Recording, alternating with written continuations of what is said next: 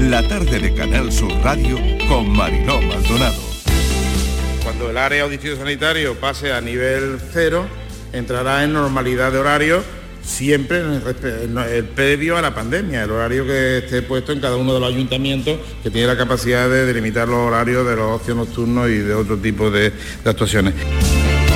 Nosotros atendemos a 1.800 menores, pero solamente de Ceuta nos han llegado, por ejemplo, ya más de 113 y de Canarias en esta forma montadas en un avión, que al final son menores, 58 la última vez es una situación de verdad insostenible y, seguimos sin, tener esa estrategia a nivel de Estado y de Europa. Europa tiene que afrontar ese problema porque es un problema de todo, no es un problema de Andalucía.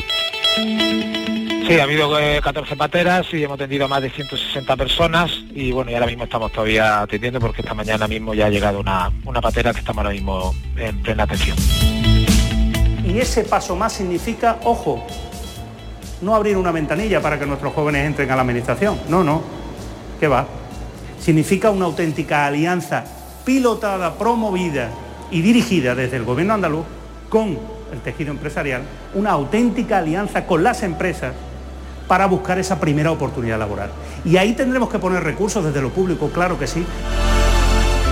Finura en las propuestas y rigurosidad, porque al final a los andaluces que han estado muchos años engañando, mejor dicho, les han estado intentando vender la moto, para que nos entendamos todos los socialistas, y que evidentemente se dieron cuenta de que no iba a ser así.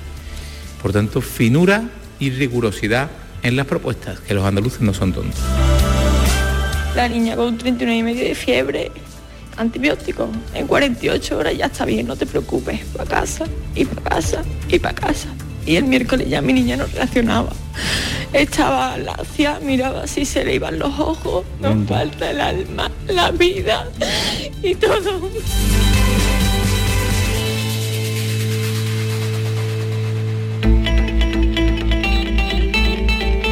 La tarde de Canal Sur Radio con Mariló Maldonado. Acaban de oír los sonidos del día en nuestra línea de audios, los protagonistas de la actualidad y todo lo que ha ocurrido hasta esta hora. Se prorrogan los ERTE y el verano también parece que se prorroga. Veranillo del membrillo, tenemos muy pendientes de cómo van a cambiar las restricciones en Andalucía. Esta tarde, comité de expertos donde se decide este martes si se relajan las restricciones ante la bajada de la incidencia que sigue bajando hacia el riesgo mínimo. Hoy mucha expectación porque se anunciará esta tarde. Estamos algo más cerca de la futura normalidad. Nos acercamos a los 50 casos por cada 100.000 habitantes. La de los centros de salud también en marcha y tristísima noticia, la muerte de una bebé en Málaga. La familia indica que acudieron a urgencias del materno y también de Quirón hasta ocho veces en cinco días. Una juez investiga el caso como ha solicitado la familia. Una mañana de luz verde a muchos asuntos. Supimos anoche que el Gobierno logra un acuerdo con los agentes sociales para prorrogar los ERTE hasta el 28 de febrero de 2022. Así que un mes más de ERTE. El pacto supone extender, lo que comentamos, un mes más el esquema actual y que los nuevos expedientes de suspensión temporal de empleo ligados a la formación entren en vigor el 1 de noviembre. Se aprueba hoy la subida del salario mínimo hasta los 965 euros y otro acuerdo, mantener la ayuda a los autónomos. Para la luz no hay solución. Segundo pico más alto de la historia hoy.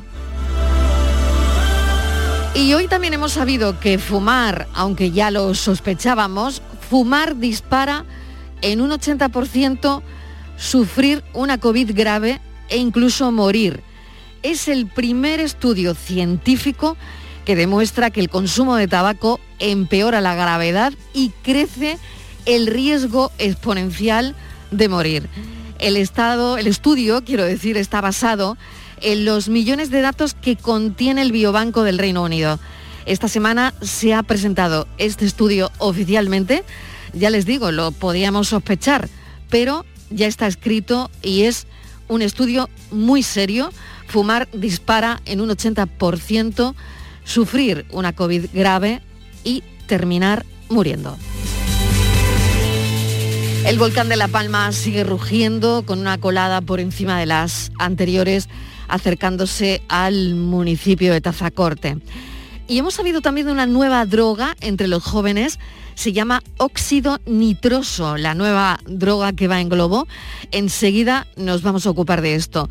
Y una de las fotos del día sigue siendo la de Biden, uno de los primeros estadounidenses en recibir la tercera dosis de la vacuna. Un país con muchas dificultades para que la gente decida vacunarse. A ver si la foto convence. Bienvenidos a la tarde.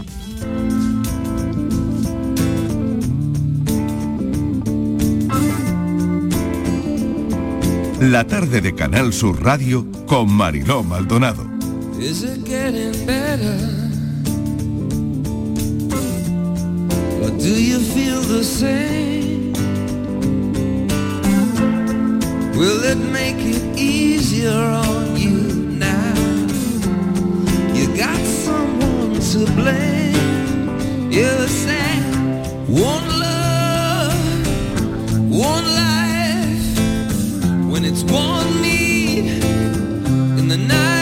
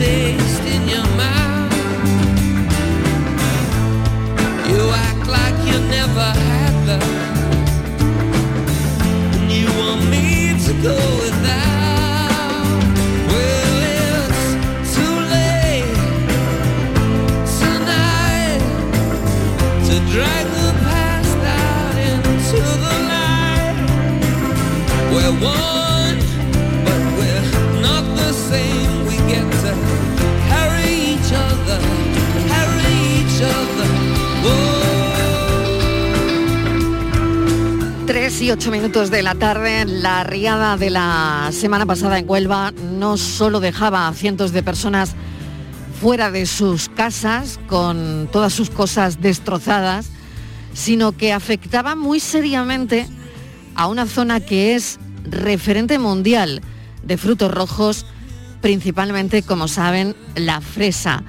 En los campos de Lepe y Cartaya se están evaluando los daños y la verdad es que de momento no hay una cifra de pérdidas que se pueda dar, porque la verdad es que lo que sabemos es que los daños han sido muy cuantiosos. Pero queremos, queremos centrarnos en esta historia, Estíbaliz Martínez, mesa de redacción. Queremos ver cómo se va a desarrollar todo, eh, todo el asunto de la fresa con las inundaciones en medio, claro. Hola Marilo, buenas tardes. Pues sí, sobre todo mira la zona, en la provincia de, de Huelva, tú sabes que es el primer productor a nivel europeo de este, de este fruto y lo tienen ya, llevan tiempo, ¿no? Preparando el campo para la campaña fresera que empieza en días. Las inundaciones pues han puesto eh, que los campos de Lepe y Cartaya ahora mismo no están listos, pero esperan que en el, no sé, en el periodo de una semana aproximadamente se puedan recuperar y empezar con la siembra. Porque verás, Marilo, eh, este viernes empiezan ya a- en Huelva, en toda la provincia, a recibir las plantas de la fresa, porque el lunes, que sería ya octubre, eh, empiezan eh, a plantar. Bueno, el viernes también es octubre, pero empezarían a plantar en octubre. La plantación se hace durante todo el mes de octubre, con lo cual estos campos de Lepe y Cartaya pues estarían perfectamente aptos y se recuperan en una semana para la plantación. Van a ser en torno a 10.000 personas las que van a estar trabajando eh, plantando eh, las fresas. Hay que plantar, fíjate, 14 millones de plantas al día en la provincia. Y en total, durante todo el mes de octubre, hay que plantar 320 millones. Suponemos que a fecha de hoy pues ya estará instalado, por ejemplo, el, el sistema de riego, las estructuras, me refiero a las patas y los arcos, y en octubre se llevará a cabo la plantación y cuando esté concluida, pues entonces ya en noviembre lo que se haría sería colocar las cubiertas de plásticos y los techos. Esto sería un poco el proceso, vamos a ver si está así. Vamos a preguntárselo a Manuel Piedra. Eh, Yo creo que hay que hablar con él para que nos comente cómo, cómo va el asunto. Secretario General de Unión de Pequeños Agricultores, UPA y secretario de Movilidad e Inmigración. Bienvenido, señor Piedra, ¿qué tal? Hola, buenas tardes. Bueno, ¿cómo está todo el asunto? Cuéntenos. Pues bueno, la situación, como todos sabéis, antes que nada, eh, bueno, eh, dar nuestro apoyo a los ciudadanos de los municipios de Lepi y Cartaya, que lo han pasado mal en primera persona, que han perdido sus enseres, y bueno, esos mismos ciudadanos son también los que su finca han ido por la tarde y se han encontrado algunas de ellas bajo dos metros de agua, alguna, algún agricultor ha estado bajo dos agua. Y muchos de ellos pues un trabajo de agosto. Este trabajo me gustaría ponerle un valor porque todo el mes de agosto lo que se hace es acochar, hacer los lomos en la, en la finca a temperatura que hemos tenido en agosto más de más de 42 grados de temperatura y cuando ya estaba todo terminado, puesto el lomo, el plástico, la cinta de riego, las patas, el arco, pues bueno, ha llegado esta dana, se ha llevado por delante muchas fincas que ya estaban preparadas y lógicamente ahora, a partir de este viernes, empezará a a bajar, digo a bajar porque viene de Ávila y de Segovia, planta, y, y hay que ponerla, y hay que ponerla y no podemos demorar la, la puesta de esta planta porque si no, no tendríamos fresa a finales de diciembre. Claro, el daño de los caminos, los arroyos y por otro lado también agricultores que se han quedado sin sus plantaciones de frambuesa y arándanos, por ejemplo, ¿no? Que parece que, que son los más perjudicados ahora mismo, ¿no? Sí, hay agricultores que han tenido problemas con, la fruta, con, con lo que es arándano y frambuesa y eh, hay de primer año, cuando el arándano está puesto, la arboleda de, primer año está puesta, eh, es muy joven todavía y la riada lógicamente lo que hace es sacarlo de- del circuito, ¿no? Eso también ha sido un daño. Los viticultores me comentan que no han tenido daño en la arboleda ni en la fruta, pero sí es verdad que la humedad de ese día, pues lógicamente afecta, lógicamente, ¿no? Entonces, ha sido un, un tema dramático, los caminos se han roto muchos de ellos, eso conlleva de que hay que pasar a la finca y hay que preparar el terreno que, que ya teníamos preparado, volverlo a preparar y también hay que dejar que los trabajadores, como todos sabéis, tienen que ir a, al Tajo a poner la planta a partir del viernes y el sábado y lógicamente tienen que estar en perfectas condiciones. Por lo tanto, punto número uno, ¿qué va a pasar? ¿Cómo se va a llevar a cabo? Punto número dos, hemos sabido también que este año se había proyectado para la recogida de la fresa contar con eh, 500 temporeras de Honduras y Ecuador. ¿Esto se va a llevar a cabo también? Eh, ¿Qué va a pasar?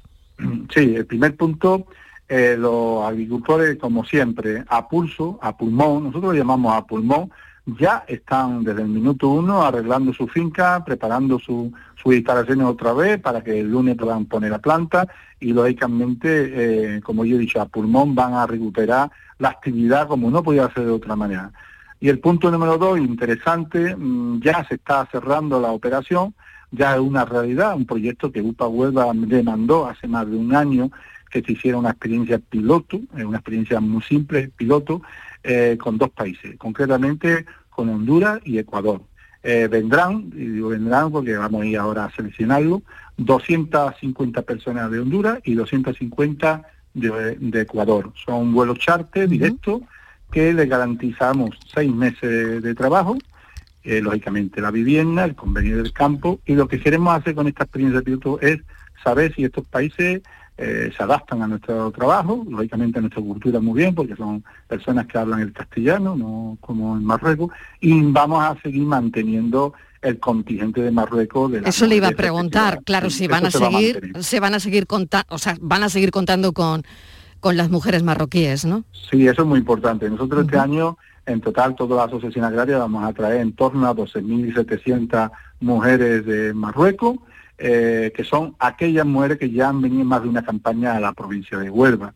Y una cosa importante, porque sé que después hay un debate en la sociedad, antes de hacer eso, antes de ir a las 12.700 repetidoras de Marruecos y antes de hacer la experiencia piloto, ya se está pidiendo a, a, la, a la Junta de Andalucía a través del SAE, del Servicio de Empleo, para que hagamos una oferta pública a todas las asociaciones agrarias para demandar esa mano de obra que nos falta. Nosotros ahora todas las asociaciones agrarias vamos a pedir en torno, en torno, el año pasado fueron 11.000, pero vamos a hacer una petición superior a 5.000 personas las que vamos a solicitar para la próxima campaña de nuestro entorno, de nuestro pueblo, de Lepe, de Cartaya, de Palo. Si bien, cuando termine ese- esa petición, que dura durante un mes, pues dependiendo de los que se hayan apuntado y quieran trabajar en la, en la campaña próxima, pues lógicamente traeremos de fuera. O sea, el primer paso es los nacionales, los de nuestro pueblo.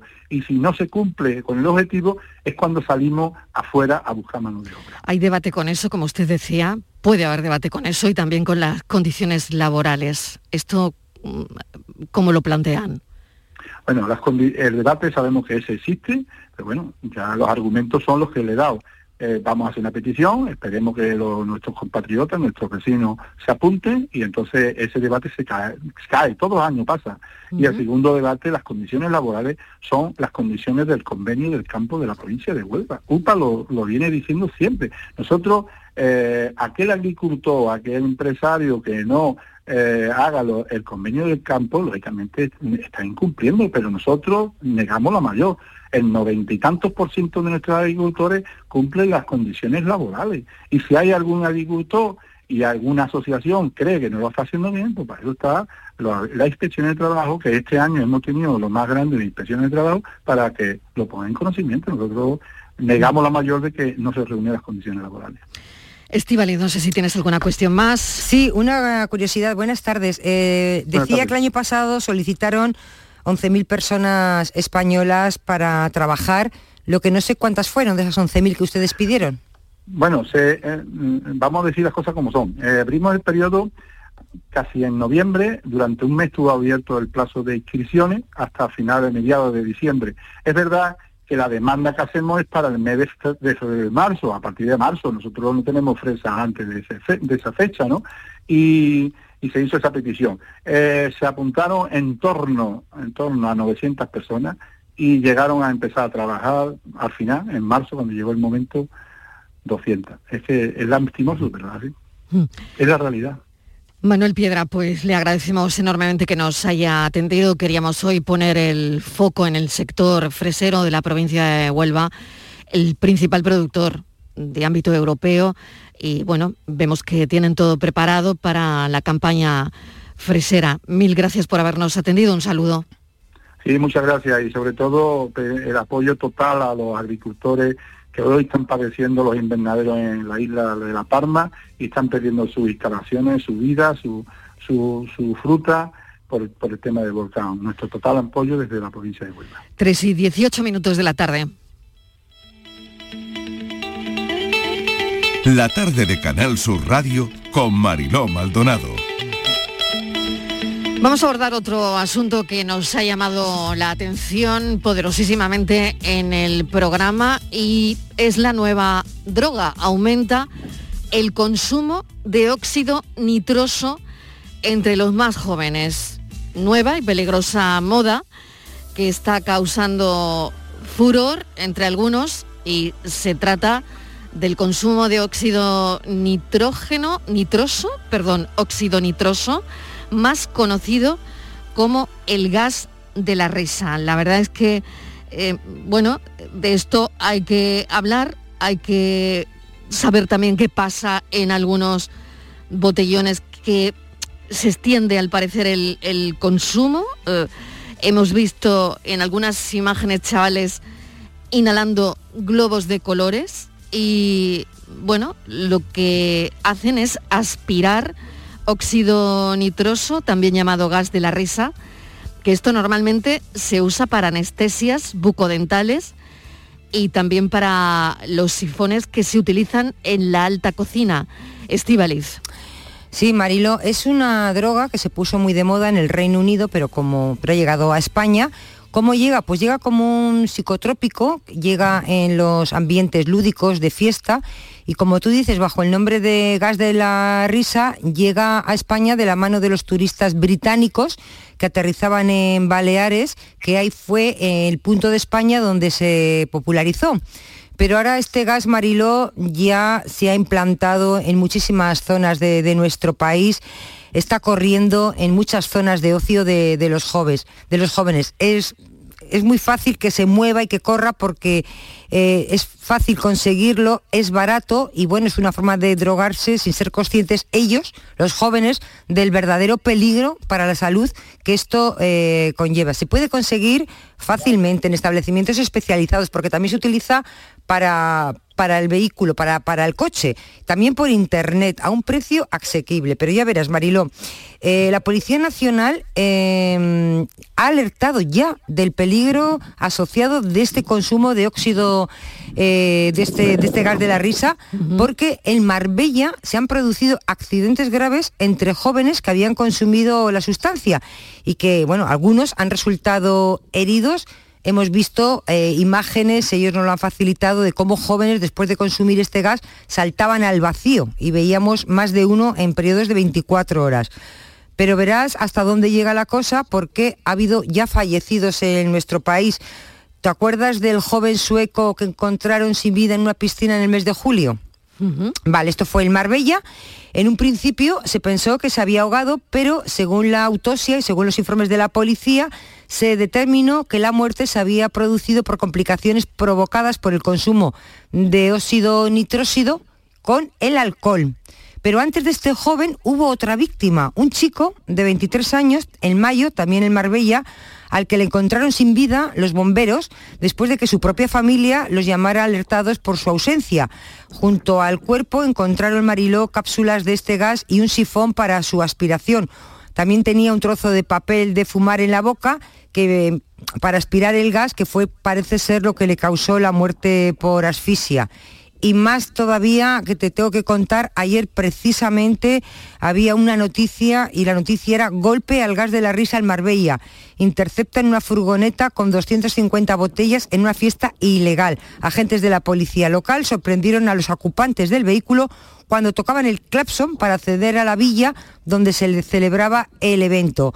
Así que sí sabemos que en Europa al menos 52 personas han fallecido ya por el consumo de este, de este gas, Marilo. Así que es muy urgente tomar medidas sobre esta peligrosa moda. Por eso queremos poner hoy el foco en el programa en este asunto, en este N2O, que es lo único que conocíamos cuando lo hacíamos en el colegio, la formulación química como óxido nitroso. Bueno, ¿qué efectos comporta este consumo? ¿Qué es exactamente el óxido nitroso? Eh, vamos a hablarlo con el doctor Luis Miguel Torres. Él es jefe de la unidad de anestesiología, reanimación y tratamiento del dolor del Hospital Universitario Puerta del Mar de Cádiz. Es director además del Departamento de Cirugía de la Universidad de Cádiz y presidente de la Sociedad Española Multidisciplinar del Donor. Doctor Torres, bienvenido, gracias por atender nuestra llamada. Hola, muy buenas tardes. Bueno, eh, pues ¿qué es eh, el óxido nitroso? ¿Para qué lo utilizan los médicos? Parece que es un se utiliza en, para anestesiar a personas, ¿no?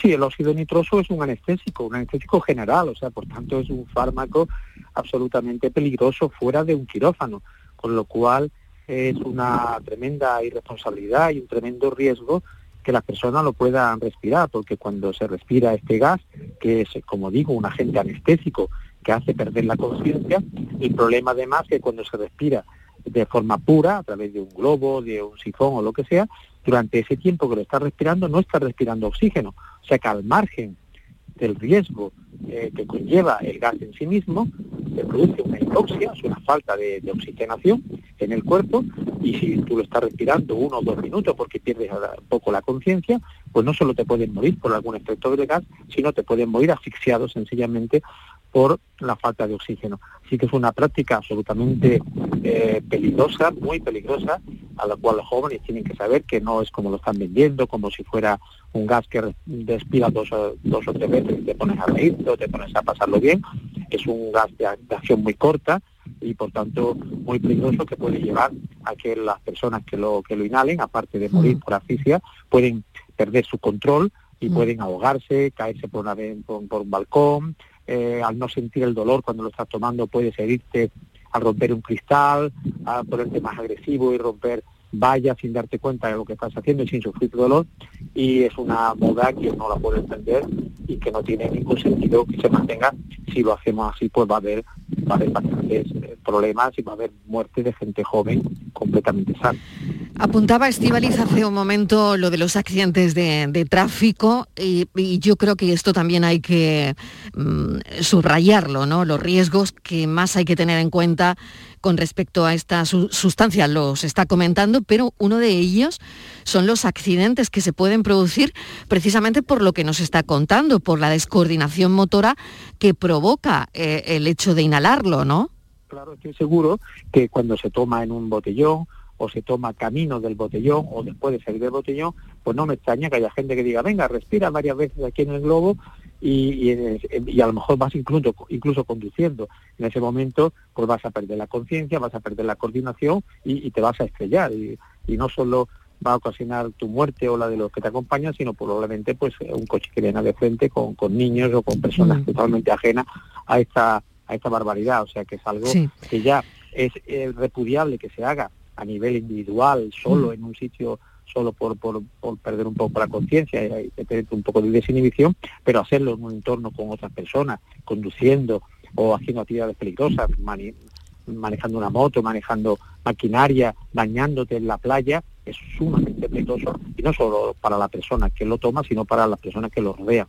Así que habría que extremar mucho la vigilancia para, para evitarlo. Desde luego. He leído también, eh, doctor Torres, que demasiado tiempo la sustancia en los pulmones, eh, claro, tienes un riesgo muy potente, la persona tiene un riesgo muy potente de que se le paralicen, mm, eh, de asfixia, ¿no? Sí, sí, sí, cuando, cuando el óxido nitroso, que nosotros lo usamos en anestesia para inducir el- precisamente el sueño, pero claro, nosotros lo usamos de una manera controlada, con una cantidad de oxígeno controlada, luego eh, se producen otros efectos de entubar al paciente, etcétera. La, paci- la persona que lo están tomando no lo están tomando así, lo están tomando puro, lo están tomando, por tanto, durante 30 40 segundos sin recibir ningún oxígeno.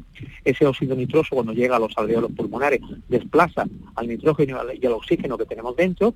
El pulmón se queda sin ningún oxígeno, que no pasa a la sangre, que no llega al cerebro, y en el principio hay una pérdida de control, luego una pérdida de conciencia y posteriormente la muerte, sencillamente por asfixia. Es una una absoluta temeridad. Cuando lo dan los dentistas, por ejemplo, para sedaciones, o nosotros para sedaciones, se da al 50%, 50% de oxígeno, 50% de óxido nitroso, y bueno, ahí por lo menos tienes oxígeno. Pero es que cuando lo tomas en un balón de este tipo, en una concentración que nadie sabe cuál es, del 70, el 80, al 100%, pues te estás sometiendo a un riesgo de asfixia por hipoxia, por falta de oxígeno, una algo que, que el ser humano pues, puede estar pues dos, dos minutos, dos minutos y medio antes de la muerte. Así que el riesgo, el tiempo para eh, pasar de un estado de euforia a la muerte pueden ser de 20 o 30 segundos. Y eso es un riesgo Tremendo. inasumible para gente, no digamos nada, Mm. para la gente que esté con una cierta enfermedad, alguien que tenga problemas cardíacos, problemas Sí, asmáticos, ahí el riesgo se aumenta por, Claro. mucho más. Aumenta, vamos, se, se quintuplica, claro. Es, lo único es, fíjese, lo estábamos comentando hace un instante, ¿no?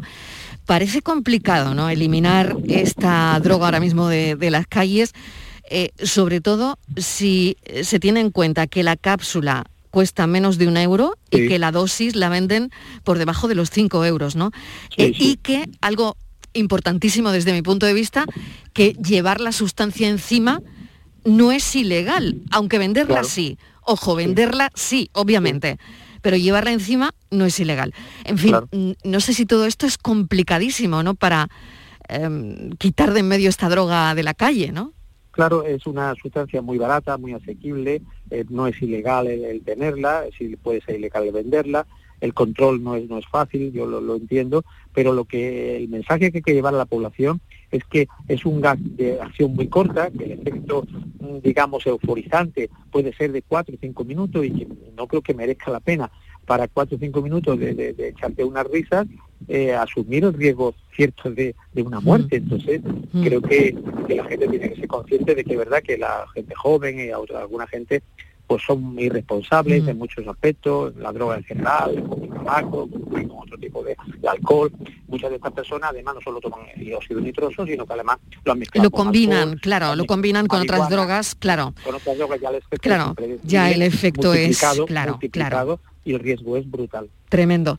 No sé si Estivaliz tienes alguna cuestión más. Sí, eh, claro, te- eh, doctor, buenas tardes. Hay varios problemas y es que no figura como en la legislación española ni tampoco en la Mm. europea figura como, como droga, ¿no?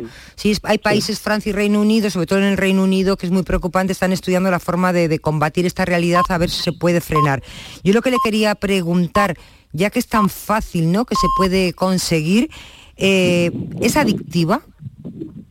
No, no, no, no es una droga adictiva, no tiene nada que ver con la morfina o con los derivados opioides o con la marihuana, no es adictiva.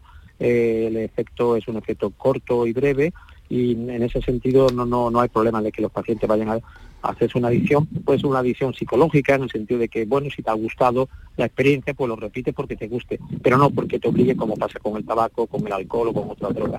Ese, ese no es el problema. El problema es la pérdida de control. O sea, así como hay drogas como el, el tabaco, que hace daño a ti mismo, pero nada más. Hay otras drogas en las cuales nuestro comportamiento cambia. Pasa con la marihuana, pasa con la heroína, y esta droga pues tiene esta sustancia, tiene esta, esta propiedad, que pierdes el control y además se añade el concepto de la asfixia. Otras drogas como la marihuana o la heroína no tenían problemas con la oxigenación. Aquí sí, es que aquí el oxígeno que es vital que llega al pulmón está compitiendo con el óxido nitroso. El óxido nitroso desplaza al oxígeno, el oxígeno no entra en el pulmón y te asfixia directamente. Entonces, yo creo que como es un efecto, como no tiene un efecto adictivo, no se metió como droga, pero es una, evidentemente es una droga porque es un anestésico y la legislación que siempre va detrás de los hechos, pues debería modificarse rápidamente para meterla en el grupo de psicotropos o de agentes, Desde de, agentes, de drogas Desde y, luego. y prohibirlo eh, tanto su consumo como su distribución y su venta, que ahora mismo está, está abierta de una manera incomprensible. Doctor Torres, eh, muchísimas gracias por habernos informado sobre los peligros que entraña el consumo descontrolado de este óxido nitroso. Se ve en algunos lugares frecuentados por jóvenes y, y bueno, esto es tremendo alertar desde luego a toda la población, sobre todo a los jóvenes, ¿no? Muchísimas Sí, sí, gracias. alertarlo, Sí. alertarlo y sobre todo decirle que no solo van a producirse daños ellos y probablemente la muerte, Sino a que los van demás. ocasionar muchos daños a los demás, gente que no tiene culpa de, de- de esa acción. Totalmente. Gracias, doctor Torres. Muchas Un gracias, saludo. Gracias. Gracias. Hacemos una breve pausa y a la vuelta hablamos del faro de Chipiona. La tarde de Canal Sur Radio con Mariló Maldonado. También en nuestra app y en canalsur.es. Aquadeus, ahora más cerca de ti, procedente del manantial Sierra Nevada, un agua excepcional en sabor, de mineralización débil que nace en tu región. Aquadeus Sierra Nevada es ideal para hidratar a toda la familia y no olvides tirar tu botella al contenedor amarillo. Aquadeus, fuente de vida, ahora también en Andalucía. Para acordarte del 11 del 11 piensa en tus palabras preferidas. Climatizada, tiene 11 letras. Tiempo libre, tiene 11 letras. Islas Caimán, 11. Pues Pulpo tiene 5. Ya, pero Pulpo a Feira tiene 11. Ya está a la venta el cupón del sorteo 11 del 11 de la 11, con un premio de 11 millones y 11 premios de un millón. 11 del 11 de la 11, el día que recordarás siempre. 11. Juega responsablemente y solo si eres mayor de edad. Oye, Harry, ¿sabes que ya puedes descargarte la nueva app de Canal Sur Radio? Sí, qué bueno, ¿no? Y además en formatos Android y para iWeb. ¿Para qué? Para el iPhone, Harry, que también vale para el iPhone. ¡Qué maravilla! ¿Has oído eso, Marlenbers? ¡Ole, su primo! A- a- Ahora mismo me la bajo. En la nueva app de Canal Sur Radio, Harry, puedes escuchar los cinco canales de la radio pública de Andalucía. Es verdad, están todos. Canal Sur Radio. Buenos días, Andalucía. Radio Andalucía Información. De estos asuntos que van a conocer Canal Fiesta. Estamos en Canal Fiesta Radio. Flamencoradio.com A la paz de Dios, señoras y y señores. Canal Sur Radio Música. Comenzamos, queridos, Y comenzamos. además todos los podcasts, la radio a la carta y la programación local de todos nuestros centros. Harry. No esperes más y hazte ya con la nueva APP de Canal Sur Radio. Sí, señor. Quédate en Canal Sur Radio, la radio de Andalucía. La mañana de Andalucía con Jesús Vigorra. Un programa informativo. Tenemos alguna última hora que ha trascendido. de entretenimiento Y día de la vaquita marina que felicitamos a todas las que te ayuda Que está aquí Joaquín Moekel para ti. ¿Qué te pasa, mujer? y te divierte. Pues yo en la hoguera pondría unos filetitos de secreto ibérico, pondría... La mañana de Andalucía con Jesús Vigorra. De lunes a viernes desde las 5 de la mañana. Quédate en Canal Sur Radio, la radio de Andalucía.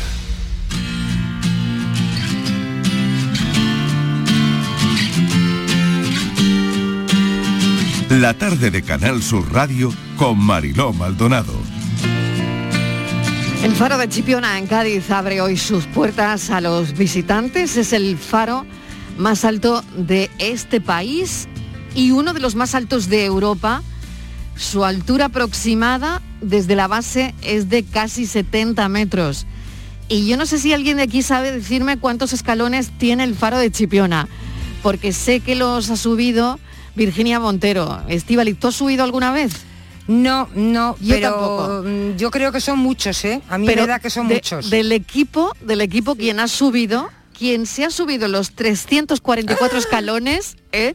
que se dice pronto, ha sido Virginia Montero. Sí, dos veces. Dos veces además. Pero has Sí. parado, te has sentado porque sé que hay para descansar o has del tirón sí, todo. Sí, a ver, una de las visitas que fui fue una de estas visitas concertadas, que hay que apuntarse en el ayuntamiento y tal, y Cruz Roja nos guiaba, había una persona al principio y otra al final de la escalera y había un par de paradas en el, en el recorrido. Pero decir que vamos, que había niños en el grupo y demás y que no es nada. Hombre, hace calor y demás, pero no es nada complicado. La segunda fue un curso de fotografía que se hizo allí también en Chipiona, hicimos fotos desde Qué bonito, arriba ¿no? del todo, sí, sí. Qué bonito. Y ahí subimos más libremente. ¿Te gustaría que fuera el faro de España? Sí, desde luego. Hombre, es que es impresionante, Marilo. Es Es impresionante. impresionante. Es Ponerte que en el la faro base de Chipiona es el faro de. Chipiona. Ponerte en la base y mirar para arriba es impresionante. Alcalde, ¿qué tal? Luis Mario Aparcero, ¿cómo está? Bienvenido. Hola, buenas tardes, buenas tardes. Pues aquí a los pies del faro. A los pies del faro. Eh, Usted sí que faro de España, del faro de España. sí que ha subido, sí que ha subido varias veces, ¿no? Pues precisamente ayer subí y el lunes vuelvo a subir otra vez porque viene la delegada de turismo y la visita obligada a todas las personalidades, un poco también hacerle ver la visión de Chipiona desde el faro, el Guadalquivir, la desembocadura, también se ve Costa Ballena, se ve San Lucas, se ve hasta Trebujena, vamos, y incluso parte de, de- de Rota, ¿no? Bueno, por eso usted quiere que sea el faro de España. Cuéntenos eso que nos parece muy interesante. Bueno, es el faro más alto que tiene nuestro país, ¿no? Pues si es el más alto, es el faro de España, es el que el Ministerio de Fomento debería de llevar cada vez que hable de faros en los congresos internacionales, pues el faro de España es el faro de Chipiona. Es una torre cónica de 69 metros de altura, 322 escalones, tiene cuatro ventanales que son áreas de descanso antes de subir al faro. Es, es un aerofaro. eh, hay que conocer que la cúpula superior del faro es transparente con unos vidrios para permitir que los aviones de la base naval de Rota pues puedan, eh, bueno, y de los que van hacia Sevilla pues puedan tener la luz aérea para poder eh, conducir a, los- a los diversos, a los diversos aeropuertos, ¿no? Curiosamente eso lo, lo instalaron los americanos en el año 63, lo pagaron todos porque necesitaban un, un punto de, de- de inflexión antes de entrar en, en su, en su aeropuerto, ¿no? Qué curioso, la verdad. Y bueno, hay que... ¿Qué, qué tienen que hacer para que sea el faro de España? A ver, Pues nada, no, es que lo es de hecho, es el Lo más es de alto, hecho, el más grande y el tercero de Europa, es una torre cónica eh, construida en tiempos de Isabel II, con el equipo de ingenieros, el señor Saavedra y pero si yo hoy subo al faro, alcalde, ¿es el faro de España? ¿Está denominado mm, como No, tal? aún no, Eso aún es no, lo que hemos quería preguntarle. Al Ministerio Claro, de Fomento está que nos solicitado. lo. Claro, claro, que nos lo nomine un poco porque queremos y estamos muy orgullosos de ese monumento de construcción civil eh, que está aquí en, en esta, en esta costa magnífica antes de entrar a- hacia la ría de Sevilla, que es el único río navegable que tiene España y lo primero que se encuentra en los navegantes esa figura ahí erguida, eh, magnífica, de una construcción eh, extraordinaria, ¿no? Y precisamente esta semana que se celebra la Semana Internacional de, Turismo, pues hemos propuesto pues como una actividad pues la subida al faro gratis. ¿eh? Y además recomiendo a todas las personas que Chipiona durante el invierno es magnífica. Bueno, pues tienen la oportunidad de visitarlo con más tranquilidad porque es que en agosto eh, muchas veces está ya prácticamente overbooking las entradas al faro porque son de 15, bueno, antes eran 20 personas las que podían subir, con el COVID se reduce un poquito con las mascarillas y con todo lo demás, y nada, que pueden visitar al faro, pedir su, su apuntarse en la oficina de turismo, tanto por la página web como personalmente, y nada, y tienen ahí unos guías de protección civil, explica una explicación muy magnífica por parte de algunas veces del farero que se encuentra allí trabajando y Septimio se llama, y nos explica un poco la- la- las condiciones históricas de ese faro y la verdad que es algo muy agradable ver el mar, ver los corrales de pesca, ver Salmerina, ver el, horizonte magnífico, Doñana, que se ve desde el faro de Chipiona también, toda la costa de Doñana, incluso Matalascañas en Huelva, se ve, se visiona de los días de luz, se visiona bastante, bastante, bastante bien. Y alcalde quería preguntarle también, ¿no? Por esa campaña eh, para que inició, ¿no? Para desmentir una noción básica de la geografía andaluza, andaluza y encargó usted un estudio en la Universidad de Granada para demostrar que el río Guadalquivir pasa por Sanlúcar, pero su desembocadura está en Chipiona. ¿Esto cómo va? Pues nada, están, ya- están allá haciendo el estudio en la Universidad de Granada y yo lo único que quiero es reivindicar el papel histórico que Chipiona ha, ha- ha jugado en toda su historia la desembocadura del, del Guadalquivir. Los ríos desembocan en el mar y el mar está aquí. Aquí está el fondeadero de todos los barcos antes de entrar hacia el río. Aquí están los prácticos, que son los capitanes de la Marina, que encargan y que van embocando la desembocadura eh, de- y la canal. Las boyas de, primeras boyas de señalización están en el término de Chipiona, frente a la costa de, de- de Chipiona, y un río desemboca en el mar. Nosotros reivindicamos que el río desemboca en Sanlúcar de Barrameda, eso no lo dudamos, pero también desemboca en Chipiona y desemboca en Almonte, porque la otra parte de la costa de Doñana es de Huelva, es Almonte, con lo cual yo perfectamente puedo colocar un cartel que ponga Chipiona desembocadura del Guadalquivir, Sanlúcar desembocadura del Guadalquivir. Está usted deseando poner ese cartel, alcalde. Sí, lo podría poner ya, pero estoy esperando el estudio pues para dejar en evidencia un poco, ¿no? Y sobre todo con todos los argumentos pues históricos, de, de precisamente el faro de Chipiona está ahí construido para embocar al río Guadalquivir y ser una señal marítima a muchas millas de distancia para que las embarcaciones vayan entrando al río Guadalquivir. Pues introduzco en la conversación a Estíbaliz y a Virginia, que no sé si quieren preguntar Sí. algo, Estíbaliz. Sí, alcalde.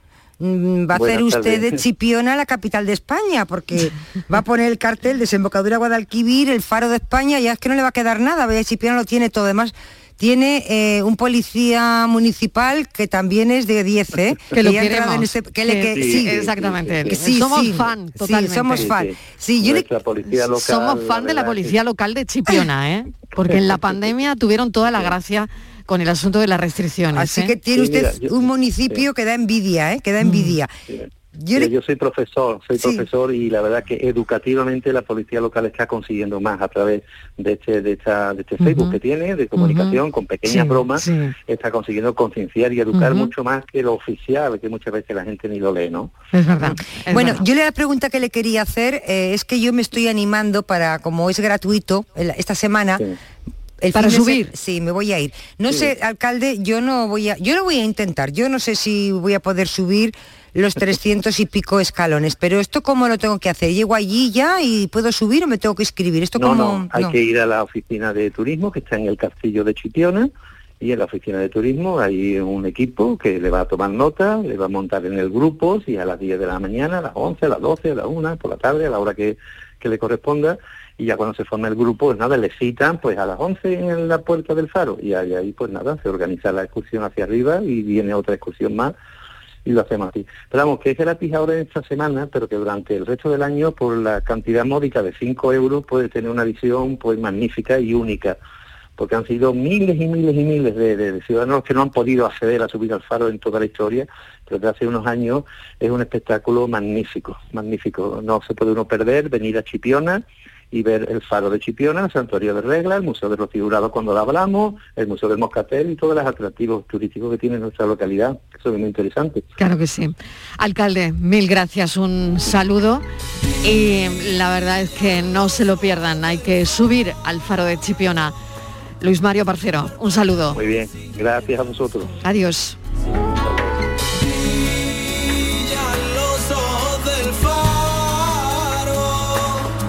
Sin parpadeo y sin descanso, siempre buscando lo que el mar aún no se haya tragado. El faro de la vida, quien la narró, por el mar del desengaño, por huir del Hemos llegado a las las 4 menos cuarto es la primera hora de la tarde, de la tarde de Canal Sur Radio, la radio que hacemos para ti a esta hora.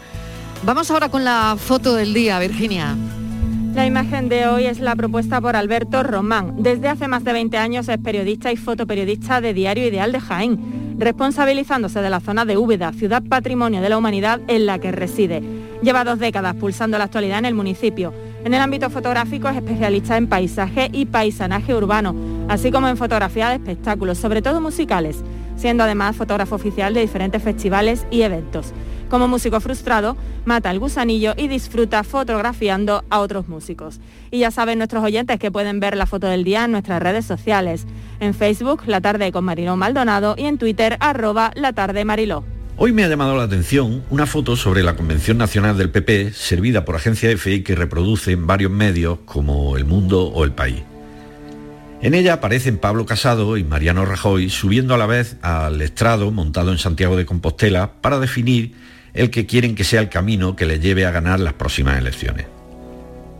Lo primero que destaca es la coordinación de movimientos entre ambos, lógicamente fruto del azar, pero que simboliza a la perfección cómo han aparcado sus diferencias, al menos de cara a la galería. Los dos flexionan la misma rodilla y pisan a la vez el escenario, y lo hacen con el pie derecho, buscando el impulso que les ayude a subir. También es casualidad, pero igualmente expresa sus intenciones de aglutinar a todo el que esté ideológicamente entre el centro y la derecha. Los brazos y las manos están en idéntica posición, como si se tratara de una coreografía bien ensayada previamente. Pero hay una diferencia entre ambos. Mientras Casado mira al frente, al futuro, seguro de sí mismo y de los pasos que está dando, Rajoy inclina la cabeza hacia abajo, prudente, preocupado por donde pisa para no dar un traspié. Son las cosas que enseña el tiempo y la experiencia. Son los tropezones del pasado los que hacen mirar al suelo si hay que subir un escalón. Y eso, pues no se aprende por mucho que se ensaye. Tampoco tiene desperdicio en la foto el cartel del PP en el que queda proyectada la sombra de Rajoy. Una sombra que no es alargada, pero que parece impresa, permanente, como parte del logotipo. Es curioso todo lo que nos puede decir una imagen cuando nos paramos un rato a observarla. Buenas tardes. Alberto, Román buscando las diferencias. Ya saben que a esta hora nos detenemos en una imagen, una fuente más de información, la de la foto descrita por palabras, fotos elegidas por nuestros fotoperiodistas andaluces. La tarde de Canal Sur Radio con Mariló Maldonado. También en nuestra app y en canalsur.es. Canal Sur, la radio de Andalucía desde Sevilla. Airesur Today. Airesur inaugura Globin, la primera ludoteca colgante del mundo para el disfrute de los más pequeños de la casa. Escuchemos la opinión de los padres. Los niños lo han pasado tan bien que la sonrisa les va a durar todo el mes. Así es. Descárgate la app de Airesur para disfrutar totalmente gratis de Globin, nuestra nueva ludoteca colgante. Centro Comercial Airesur. Vive un gran momento cada día. Las noticias que más te interesan las tienes siempre en Canal Sur Mediodía Sevilla. Y este miércoles desde el barrio de Nervión, donde está la clínica HLA Santa Isabel, centro hospitalario referente en Sevilla. Un centro que cuida de los más pequeños de la casa con una nueva área de pediatría que busca mejorar la experiencia de los niños durante su paso por el hospital. Canal Sur Mediodía Sevilla. Este miércoles desde las 12, en directo desde la clínica HLA Santa Isabel, con la colaboración de la clínica HLA Santa Isabel. Vente a Dimarsa, ponte en mis manos y dile chao, dile chao, dile chao, chao, chao, empieza ya tu autoconsumo, nuestro petróleo es el sol. Di que sí. Únete al cambio. Dimarsa.es. Escucha Canal Sur Radio en nuestra app, donde quieras y cuando quieras. Canal Sur Radio Sevilla, la radio de Andalucía. Mientras duermes hay mucha gente de radio. Gente que está viajando, limpiando, conduciendo, repartiendo, vigilando. Toda esa gente forma parte de un club y están en la mañana de Andalucía, el club de los primeros de Canal Sur Radio, con Charo Padilla. De lunes a viernes desde las 5 de la mañana. Quédate en Canal Sur Radio, la radio de Andalucía. La tarde de Canal Sur Radio con Mariló Maldonado. Estos son nuestros teléfonos 95 1039 105 y 95 1039 16. Nos ocupamos de nuestros derechos como consumidores, hoy con el abogado, como siempre, José Carlos Cutiño, delegado de la OCO en Andalucía. José Carlos, bienvenido, ¿qué tal? Hola, buenas tardes. Bueno, yo no sé si tenéis una lavadora que se pueda programar, porque, por ejemplo, si la lavadora la podéis programar con el móvil, pues he de deciros que a las 4 en punto de la tarde ya tenía que estar programada porque es la hora más barata para poner lavadoras. Así que yo no me he dado tiempo, además no se programa con el móvil y a las 4 de la tarde no voy a poder poner lavadoras. Cutiño, ¿qué hacemos? Bueno, eh, yo creo que la mía también tiene algo así, pero, pero no, no lo he puesto en práctica nunca porque la verdad Pero va, es va a que me venir bien, va a venir bien, ¿eh? me- sí, sí, pero me sigue costando asimilar eso de que desde cualquier punto yo pueda manejar mi lavadora, mi aire Eso acondicionado, es. a- a- a- que hasta el frigorífico me pueda informar de cómo está la cesta de la compra. sí, sí, sí. Eh, y bueno, eh, por, por un lado mm, no me he habituado todavía, por otro lado está, es seguro que es utilísimo, pero además... Ahora eh, útil lo veo, ¿no? Fíjate, yo que había perdido un poco la confianza en estas historias, esto lo tiene, pero no lo voy a usar, pero tal. Pero que va, que va. Ahora cuando te dicen a las 4 de la tarde, a partir de las 4 dentro de unos minutos, empieza la hora más barata para poner lavadoras, oye, ya le estoy empezando a notar a ver la utilidad. Bueno, espera, estamos en horario ya, ¿no? Estamos Ah, entre vale. las 2 y las 6 de la tarde. Vale, vale. Esto sería ideal para hacerlo más, más en horario valle. Lo que Vale. sí es verdad es o sea que este todavía tipo no, de- ¿no? Que todavía no. Eh, no, sí, eh, eh, eh, si queremos hacerlo antes de la hora punta, que empezaría a las 6 de la tarde, pues Claro. no sería una mala opción. ¿eh? Vale, si nos perfecto, da tiempo perfecto. a hacer el ciclo completo. Venga, vale, vale. Lo, lo cierto es que eh, todos estos dispositivos que se conectan a la red, dispositivos inteligentes y demás, también plantean riesgo, también plantean eh, algunas cuestiones que no están bien resueltas y de hecho hemos realizado entre las organizaciones que formamos parte de Euroconsumer en Bélgica, Italia, Portugal y España un estudio eh, que nos ha dado un- unos resultados preocupantes sobre equipos electrodomésticos e instalaciones que son eh, que están conectadas a red, que son supuestamente inteligentes. Y es que fíjate, en 10 de 16 eh, aparatos que hemos testeado se producen errores de seguridad que pueden calificarse como muy graves o críticos. Eh, errores de todo tipo, es decir, errores que pueden facilitar su hackeo, su intervención por terceros, que pueden facilitar, por ejemplo, en el caso de una cerradura inteligente que pueda abrirse, que se pueda manipular, por ejemplo, el monitor eh, de un bebé para, para resetearlo, para acceder a las imágenes, eh, que pueda acceder, por ejemplo, pues a nuestro, a nuestro televisor, ¿eh? que se pueda acceder, eh, y no solo la posibilidad de hackeo, que ya de por sí es grave, sino también la posibilidad de obtener mucha información de aquello que hacemos en nuestro domicilio, en nuestra vida cotidiana, a través de la información que captan estos, estos propios equipos y que no está lo suficientemente bien protegida, algo que nos parece realmente peligroso. Esto es un poco la, la- la típica leyenda urbana del que mi teléfono me escucha, ¿no? Sí, De- sí, sí, sí, sí, claro. Bueno, pues la cosa es que no solo te escucha tu teléfono, que, que- que la verdad es que a veces parece que sí, cuando estás, tienes cualquier conversación y acto seguido en tu red social te aparece publicidad precisamente de aquellos que estabas comentando, de aquel destino donde querías viajar o de alguna cosa por el estilo, sino que ya no, no se trata solo del teléfono, sino que tenemos una cantidad ya de aparatos eh, preparados para la domótica, con capacidad para conectarse y aparatos que denominamos inteligentes, que realmente acceder a los mismos pues, nos puede poner en grave riesgo, eh, tanto en cuanto a la información y a la intimidad personal, como en cuanto al propio funcionamiento de los mismos. Muy bien, Virginia, yo no sé si tienes alguna Sí, cosa que añadir. Sí, José Carlos, estamos hablando de, como mencionabas, de monitores para bebés, aspiradoras, router wifi, sistemas de alarma, procesadores de alimentos, incluso juguetes sexuales. ¿Hay, Hay de alguno- todo. Incluidos, incluidos, incluidos. incluidos. Bien. ¿Hay alguno que tenga más fallos de seguridad que otros que sean más vulnerables? Pues mira, normalmente los que suelen ser más vulnerables son los más baratos, son los que suelen tener menos eh, criterios de seguridad en su fabricación normalmente lo, hemos detectado en artículos adquiridos a través de plataformas, muchas veces adquiridos eh, en Extremo Oriente. Eh, esos son los que suelen plantear mayores problemas.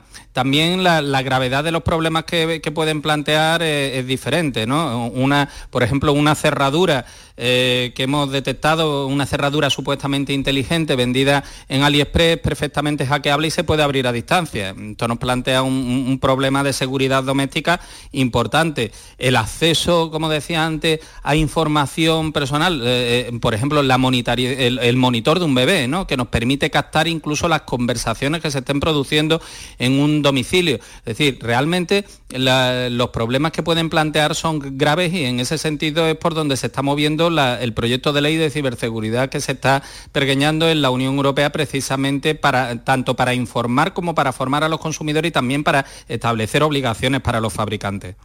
¿Cómo podemos darnos cuenta de que hay fallos de seguridad en nuestros sistemas?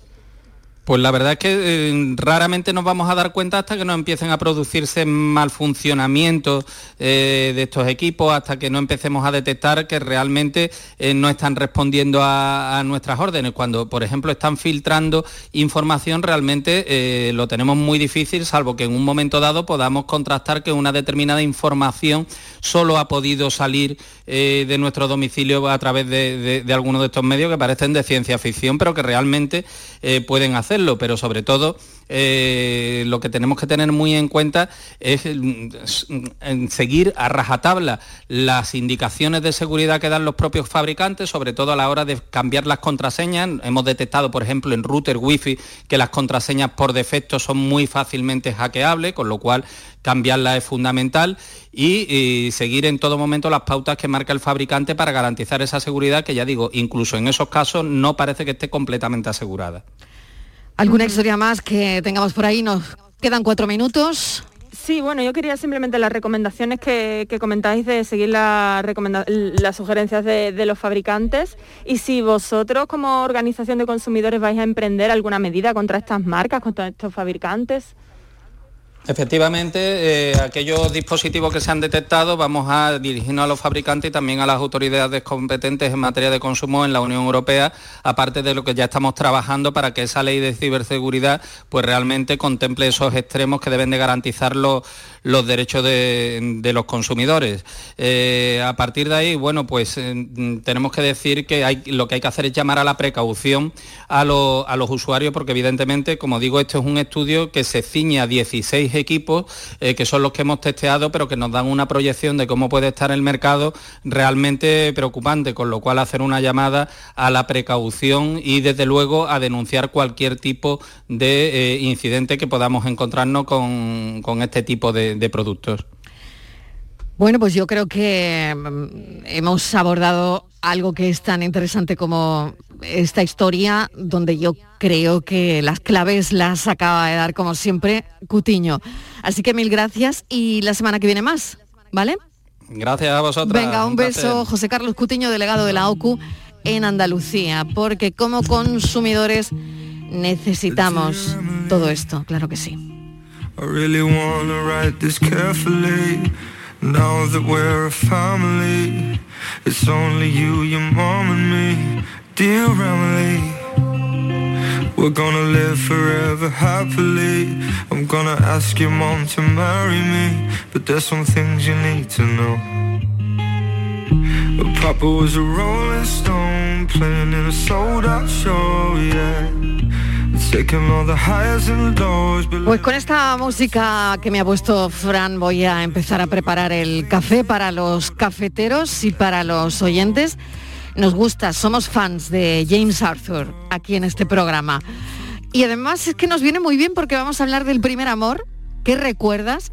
Si olvida el primer amor, has intentado contactar años después con tu primer amor, te has casado con tu primer amor, ¿Te has divorciado de tu primer amor?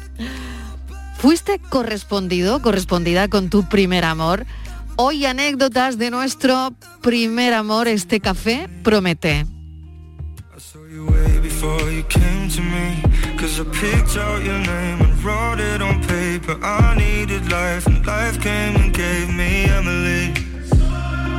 Well, I'll be good enough for you. The truth is, I'm afraid of everyone and